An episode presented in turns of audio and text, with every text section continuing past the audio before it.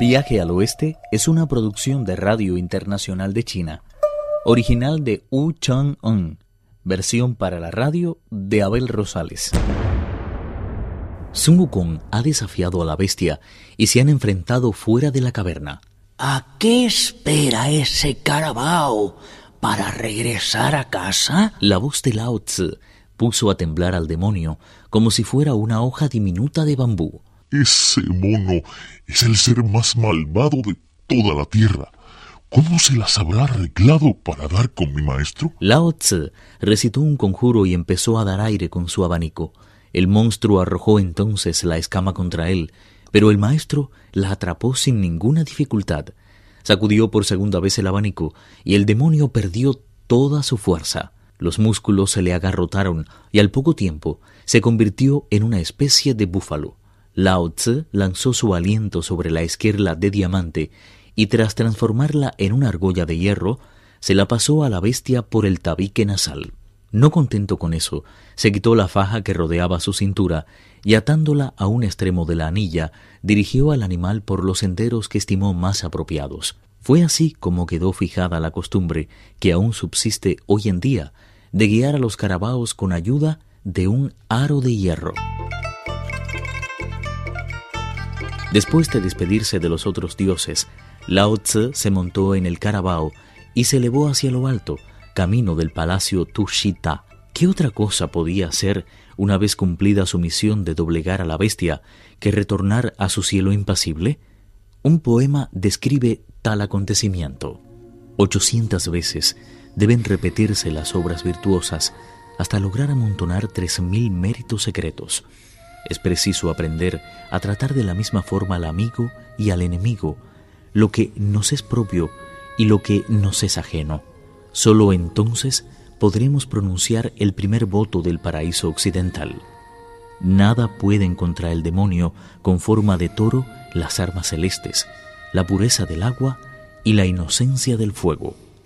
Únicamente Lao Tzu es capaz de dominarlo, conduciendo sonriente el carabao verde por los caminos que llevan directamente al cielo. Una vez recuperadas sus armas, el de Barajalí y su hijo regresaron a los cielos, los señores del trueno retornaron a sus mansiones, la estrella de fuego volvió a su palacio, el señor acuático se zambulló en las aguas de un río, y los Arhat iniciaron su camino de vuelta hacia el oeste. El peregrino tomó la barra de hierro y corrió a liberar al monje Tang, a Pachie y al bonzo Sha, que le agradecieron con lágrimas en los ojos cuanto había hecho por ellos. Cargaron a continuación el equipaje y abandonaron para siempre aquella caverna. No les costó mucho trabajo dar con el camino principal. De esta forma pudieron seguir adelante con su viaje. Mientras caminaban, el monje Tang dijo al rey mono Jamás podré agradecerte bastante lo que has hecho por nosotros. De haber sabido que iba a pasar lo que después ocurrió, no habría abandonado el círculo que trazaste y así no habría corrido el peligro que a punto ha estado de poner fin a mi empresa. A decir verdad, maestro, si fue a parar al círculo de otro, fue porque no creyó en el mío. ¿Cuándo ha tenido que sufrir por ello? Solo de pensarlo, la tristeza se apotera de mi corazón. Mi querido discípulo, ten por seguro que después de haber pasado por una experiencia tan terrible, no volveré a echar en saco roto tus consejos.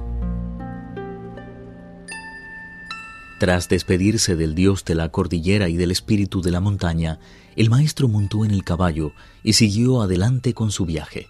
Libre su mente de toda preocupación, ajustaron totalmente su modo de obrar a las exigencias de la sabiduría, descansando junto a los cursos de agua y saciando su hambre en los salones del viento que conducía al oeste.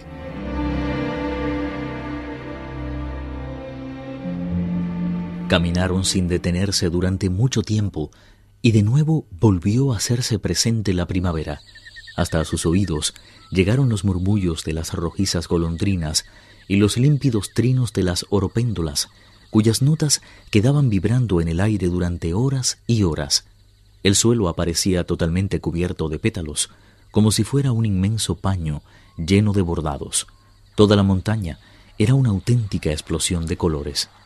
Cuando más embelesados estaban con tanta belleza, se toparon con un río, no muy ancho, de aguas claras y frías.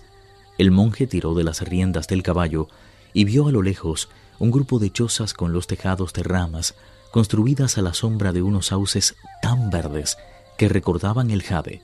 Sun Wukong dijo, Por fuerza tiene que vivir en esas casas alguien que se encargue de pasar a los caminantes a la otra orilla. Al poco tiempo por entre los sauces apareció en efecto una balsa que crujía lastimosamente. Tanto el maestro como los discípulos se quedaron mirándola fijamente mientras se acercaba a la orilla.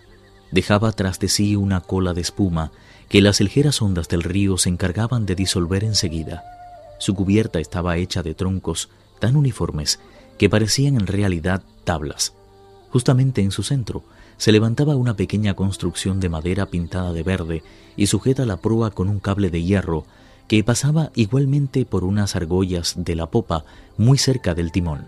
El rey mono dijo, ¿Cómo es que no hay hombres que hagan este tipo de trabajo por aquí? ¿Por qué se dedican las mujeres a esos menesteres? La anciana no contestó, solo sonrió y se puso a bajar la plancha. El bonzo saltó entonces a la balsa con la pértiga a la espalda. Lo hicieron después el maestro y el peregrino, que hubieron de echarse a un lado para dejar pasar a Pachie con el caballo. La anciana volvió a levantar la plancha y comenzó a batear con fuerza. Lo hizo con tal energía que enseguida llegaron a la orilla opuesta. Nada más poner el pie en tierra, el maestro pidió al bonzo Shah que abriera la bolsa y entregara unas cuantas monedas a la mujer. Sin detenerse siquiera a discutir sobre el precio, la anciana ató la balsa a un tocón que había junto al agua y se dirigió hacia el pueblecillo de Chozas, sin dejar de reírse, como si fuera una jovencita. Al ver Tripitaka lo clara que estaba el agua, sintió sed y dijo a Pachie, Coge la escudilla de pedir limosna y tráeme un poco de agua. El maestro apenas bebió la mitad. El cerdo Pachie, por su parte, lo apuró del todo y le ayudó a montar otra vez en el caballo. Apenas transcurrida media hora después que reanudaron el viaje, cuando el maestro y Pachie empezaron a quejarse de dolor de estómago. Con los vientres hinchados, comenzó a formárseles dentro una especie de coágulo de sangre que crecía y crecía como un muñón de carne. Tripitaka se encontraba muy mal cuando lograron por fin llegar a una aldea. De las ramas de un árbol cercano colgaban dos manojos de heno, y el peregrino dijo al verlo Estamos de suerte, maestro. La casa de allí delante debe de ser una posada. Me acercaré a ella y le pediré a su dueño que me dé un poco de agua caliente. También le preguntaré si hay por aquí cerca alguna farmacia.